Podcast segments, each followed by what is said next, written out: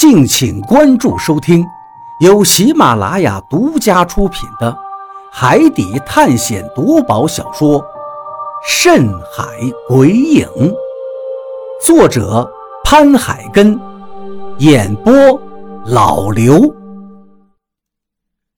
第一百一十五章，罗盘。比利，你什么意思？你不相信我？被枪指住。张广川顿时火起，可是又不敢乱动。当然，我也很愤怒。不过，就在我刚想走上前去的时候，雷森他们也纷纷举起枪顶在了我的背上，我只好停了下来。我们都不认识你们中国古代的文字，只有你一个人认识。我怎么知道你说的是不是真话？比利一脸的不以为然，嘴角微微咧着，看上去十分的险恶。我说的都是真的，没有一个字是假话。张广川长吸一口气，强忍住心头的愤怒，回答道：“这个嘛，我就不知道了。”比利的嘴角带着笑意说道：“这扇石门。”只有这些图案和文字非常的特别。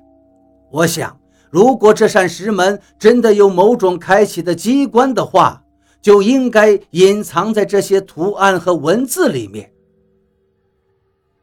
可是我真的没看出来这些图案跟文字跟这石门有什么关联的信息呀。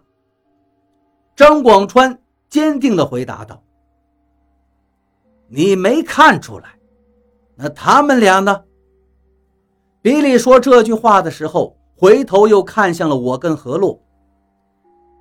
我们也看不出来呀，我回答道。比利却冷笑了一下，道：“边鱼先生，你这个话太假了吧？之前一路上所有遇到的难题，你都能分析得头头是道。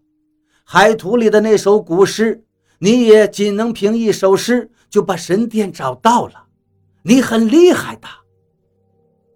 说到这里，比利竟对我竖起大拇指道：“可是现在你却告诉我，这些图案和文字你什么都看不出来，你让我怎么相信你？还有他。”比利说完，我又朝何洛一指道：“他最懂这些神神鬼鬼，这石门上的八卦。”他怎么能看不出来玄机呢？我的看法跟便鱼是一样的，这些图案和八卦就是用来镇服亡魂的。何洛答道。比利笑了笑，仍是一脸质疑。我给你们一次机会，要么你们告诉我这上面的文字内容是不是八卦，要么你们好好的想一想，这到底说明什么。很显然，比利完全不相信我，他也怀疑张广川在骗他，没有说出文字的真实内容，又或者是我跟何洛没有说出这些文字的真正含义。我们没有骗你们，你别拿枪老逼着我们，行不行？我说道。可是比利却仍是一脸的不相信，再次用枪指向了张广川。我不管你们有没有骗我，你们最好立刻拿出一个开启石门的办法来，否则他的腿就要吃枪子儿了。你不要乱来！这一下我真的生气了。张广川也说道：“你就算开枪打死我，你们也不可能得到开启石门的办法的。”哦，看来。你们是不是不相信我会开枪？比利眼睛一眯，然后手指头一动，砰！一声枪响，他真的开枪了。这一枪打在了张广川的大腿外侧，子弹几乎洞穿过去。啊！张广川一声惨叫，腿一瘸，差点摔倒。他捂着腿上的伤口。鲜血顺着手指缝流了出来。比利，我操你妈！我吼了一声，想要冲过去，可是雷森拿枪在我背上一顶，冷冷地说道：“你要乱动的话，也跟他一样。”我虽然愤怒无比，知道这家伙早就把我们三个当成炮灰了，但是却真的没想到，他会针对张广川开枪，来逼迫我们想出开启木门的办法。如果现在我们想不出开启木门的办法，如果这个木门外面根本就不存在什么机关的话，那他是不是会打死张广川呢？想到这儿。我越加的愤怒了，在他们的眼里，我们三个人的性命真的像蚂蚁一样可以随意的践踏吗？操！你他妈就是个疯子！有本事你一枪崩了老子！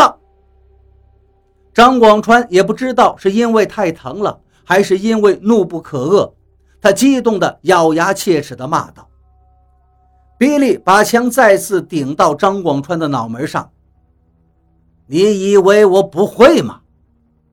说完之后，他又笑了笑，把枪移到了张广川的另一条腿上。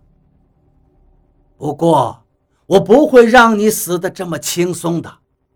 如果你们不赶快想出开启木门的办法，我就一枪一枪的慢慢的收拾你，然后就是他。说到最后，他转过头。斜眼儿瞟向了我身旁的何洛。你妈的，比利！我骂了一句，可是毫无办法。我知道，这就是他的本来面目。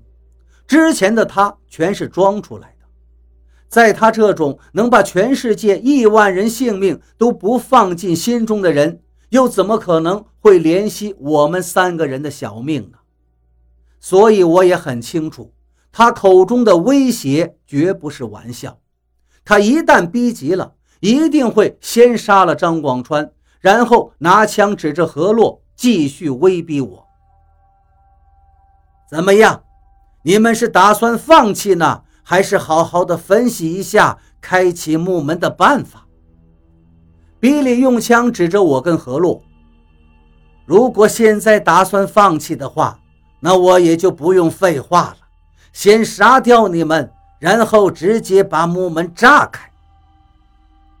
操！你有本事就开枪，老子这次不死就得弄死你们。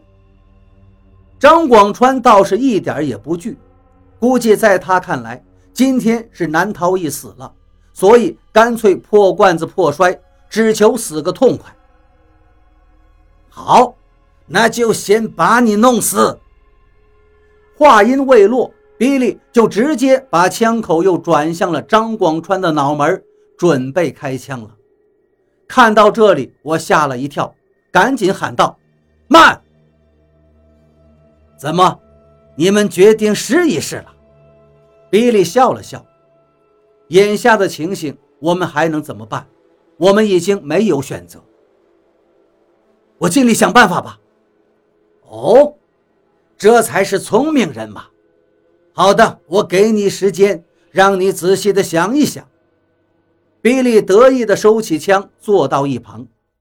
这时，张广川对我说道：“小玉，你就算真的想出开门的办法，你以为他能让我们活着出去吗？”我苦笑了一下，这个我哪能会不知道啊？比利已经这样对付我们了，显然就没打算把我们看成是一个团队的成员。所以，即便是把木门打开，他也不可能带着我们离开这里。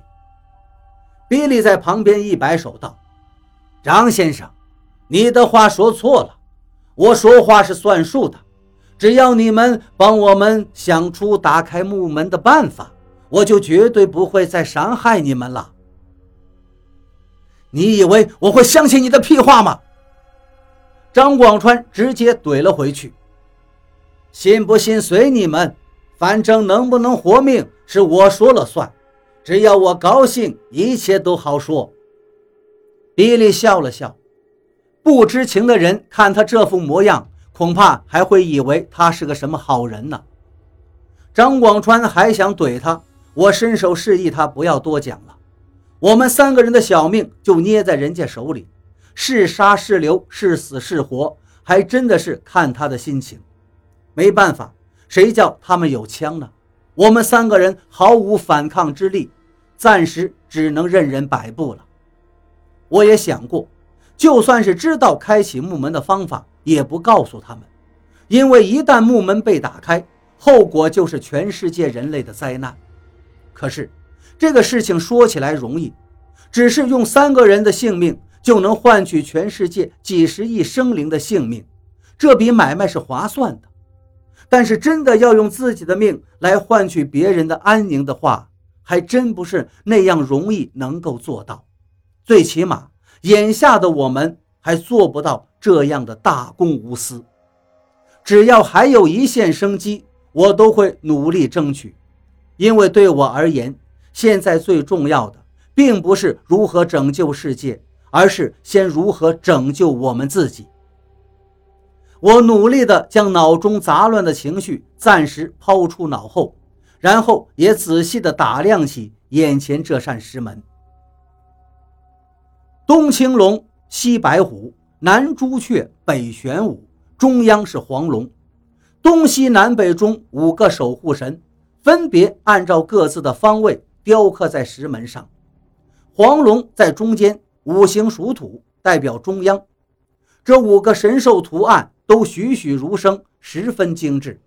特别是中间那条盘着的黄龙，在这条盘龙的外面，就是按照八卦的形状，又分别刻着乾坎艮震巽离坤兑几个字。这八个字不仅代表着天地水火雷泽山峰。其实也代表着八个方位：西北、正北、东北、正东、东南、正南、西南和正西。